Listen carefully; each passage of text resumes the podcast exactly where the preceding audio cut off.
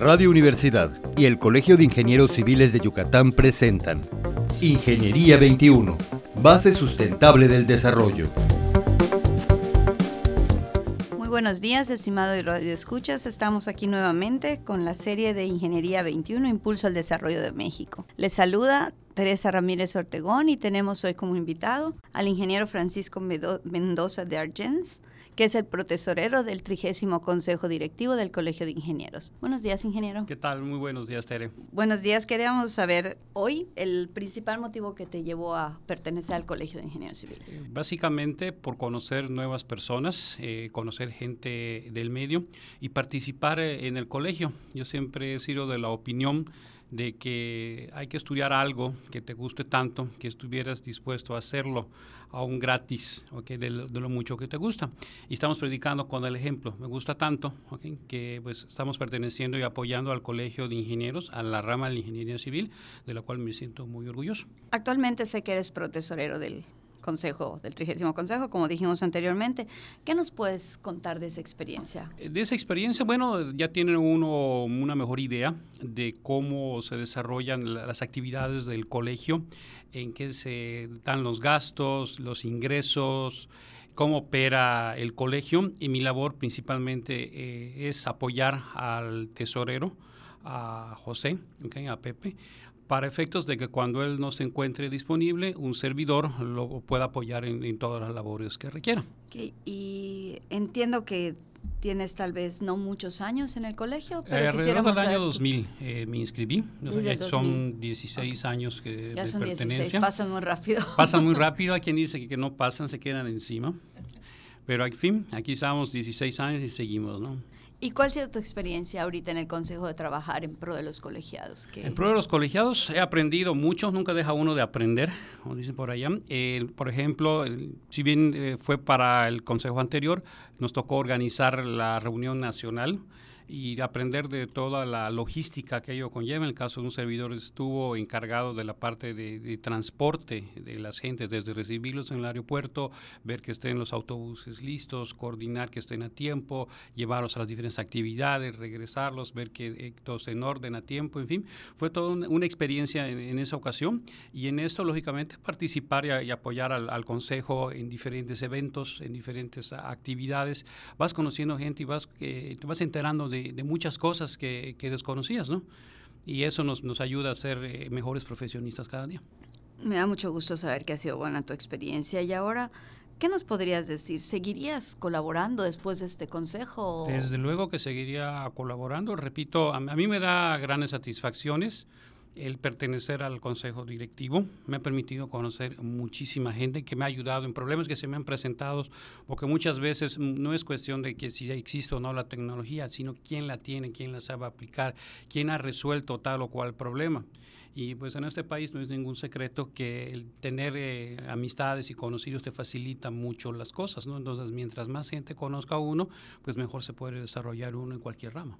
O sea, tu experiencia ha sido positiva. Totalmente positiva y algo que nos puedas comentar sobre conocer a las nuevas generaciones, no solamente a los que son de nuestras generaciones cercanas o generaciones previas a nosotros, sino a las generaciones que vienen, a los nuevos. ¿Qué nos podrías comentar de esto? ¿Qué, les puedo comentar? Eh, que se acerquen al colegio. Hay un club de, estudiantes que empiecen a participar en las actividades gremiales en la medida de los posibles cuando están en lo que es el área de o en la época de estudiantil y apenas puedan que se integren al, colegio, ¿no? O sea, eso te va a permitir conocer a muchísima gente, tanto para ofrecer tus servicios o en un momento dado para poder conseguir trabajo, etcétera. El conocer gente te ayuda muchísimo, ¿no? Entonces, eso es lo que les puedo decir, que se acerquen al colegio, que no se olviden de, de la parte social de la profesión, que les va a ayudar muchísimo. ¿Y tú cómo te has sentido con esas nuevas generaciones? Con las nuevas generaciones, a gusto, veo que cada día la Facultad de Ingeniería está mejorando, las universidades están mejorando.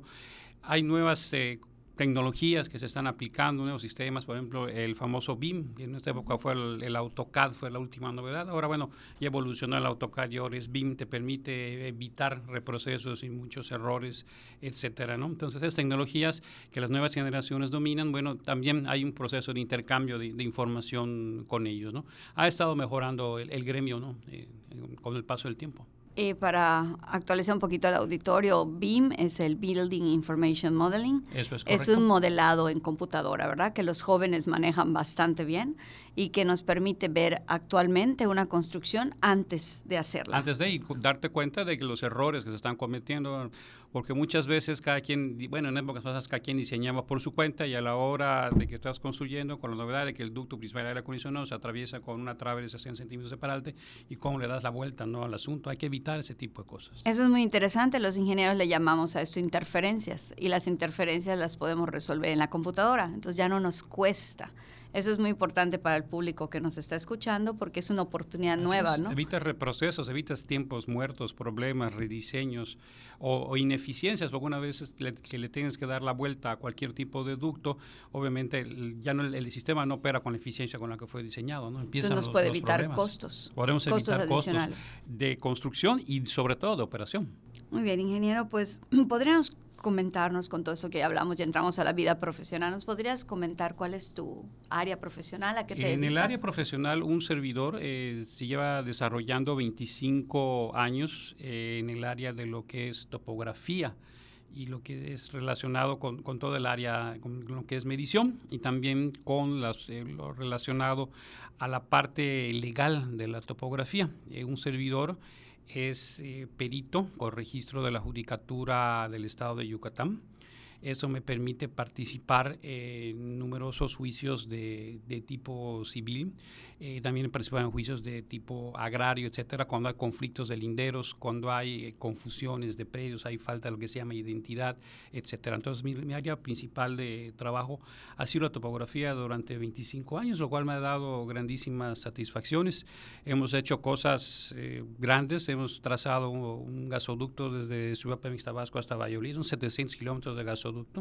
Lo hicimos cuatro veces porque son cuatro puntos de apoyo los que hay que pasar, o sea, cuatro brechas, y eso significa correr 2.800 kilómetros de poligonal. Nos llevó año y medio eh, con el objetivo de surtir de gas natural básicamente a cuatro plantas eh, de comisión federal, la de Santa Adelaida, la que está en Lerma, la que está la Mérida 2, la nueva que es la Mérida 3 y la planta de Valladolid. Entonces para eso se tuvo que hacer un ducto desde la refinería de Ciudad Pemex Tabasco por todo lo que es la carretera costera del Golfo, pasaron a un ladito de de ahí seguir a Campeche, dar la vuelta y llegar hasta Valladolid. Fueron 685 kilómetros de gasoductos, 685 kilómetros de zanja.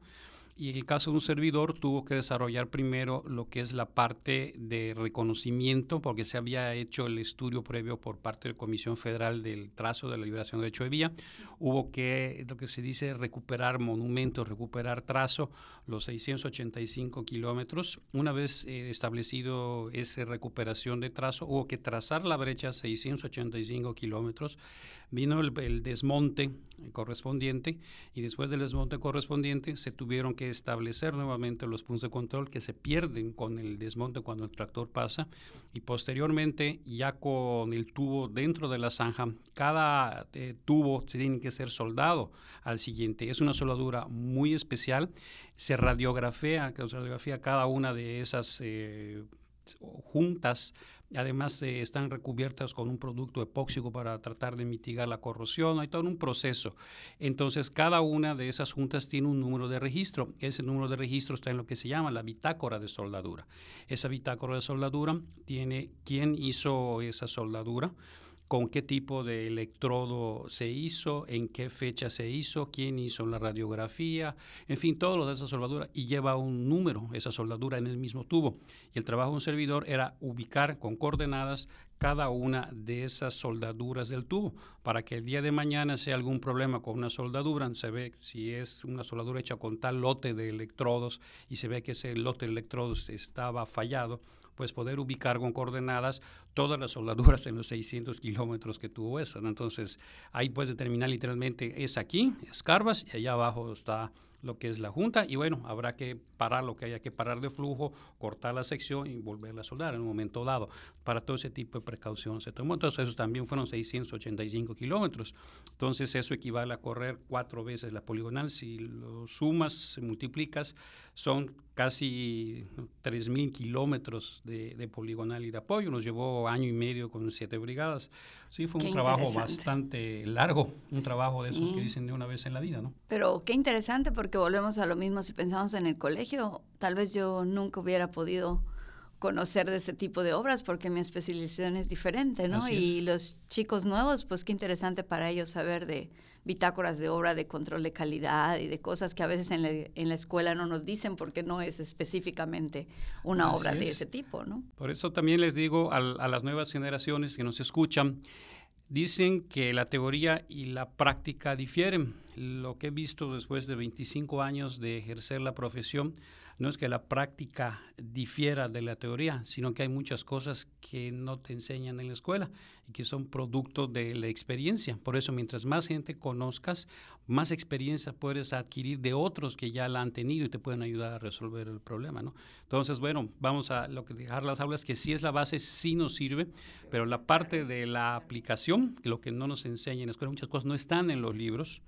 simplemente eso lo podemos adquirir a través de conocer otras personas y para eso es precisamente el colegio. Claro, y al estar en campo es diferente, hay situaciones que no pueden estar en libros porque son situaciones naturales, no pueden son situaciones puntuales totalmente.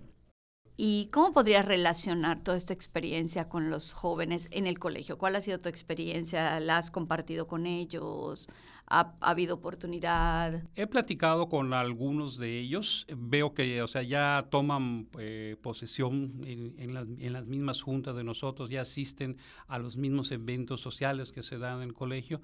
Y bueno, es, es bonito ver que hay nuevas eh, generaciones. O sea, necesitamos cada día más gente y qué mejor ¿no? que, esas nuevas generaciones empiecen a, participar en todos los eventos como el Día del Ingeniero, las posadas navideñas, etcétera, ¿no? Entonces, qué, qué bueno, ha sido algo positivo ver esas nuevas generaciones, da gusto ver esa sangre nueva en el colegio y en la profesión, a pesar que es una profesión tan antigua, ¿no? Lo de constructor, eh, ver que hay nuevas generaciones, porque en algún momento dado fue, empezó a disminuir el, alumnado en las facultades de ingeniería por, irse a otras carreras más nuevas, con supuestamente mejores oportunidades de empleo. Y, bueno, eso se ha revertido, hay nuevas generaciones, hay más gente, ha aumentado y hay más universidades que ofrecen la carrera de ingeniería civil. Y bueno, hay trabajo para todos. Yo no conozco hasta ahora ningún ingeniero civil desempleado, ¿no? Trabajan sus propios negocios, pero o sea, trabajo hay para, para todos ellos, ¿no? Te puedes desarrollar por tu cuenta, puedes trabajar para alguien más, en fin, es un campo extremadamente amplio. Bueno, cada día la población crece, necesitamos más carreteras, más infraestructura de todo tipo y bueno, pues necesitamos ingenieros. Bueno, pues eh, cerrando un poco la conversación con el ingeniero Francisco, más que nada le agradecemos toda esta experiencia que él nos ha compartido. Es una experiencia muy, muy interesante, ya lo que podemos este, compartir, no solo con las generaciones nuevas, sino con las generaciones previas a nosotros, porque no todos nos dedicamos a lo mismo como ingenieros civiles. Eh, ingeniero, muchísimas gracias por estar con nosotros. Espero que por tengamos, invitarme. Esperamos tener otra oportunidad en el futuro de poder platicar acerca de algunas otras cosas. Y pues a nuestros radioescuchas les damos las más cordial gracias por haber estado con nosotros. Nos escuchamos en el siguiente episodio. Ingeniería 21, base sustentable del desarrollo. Producción Radio Universidad y el Colegio de Ingenieros Civiles de Yucatán. Teléfono 925-8723. Correo electrónico ingciviles.prodigy.net.mx.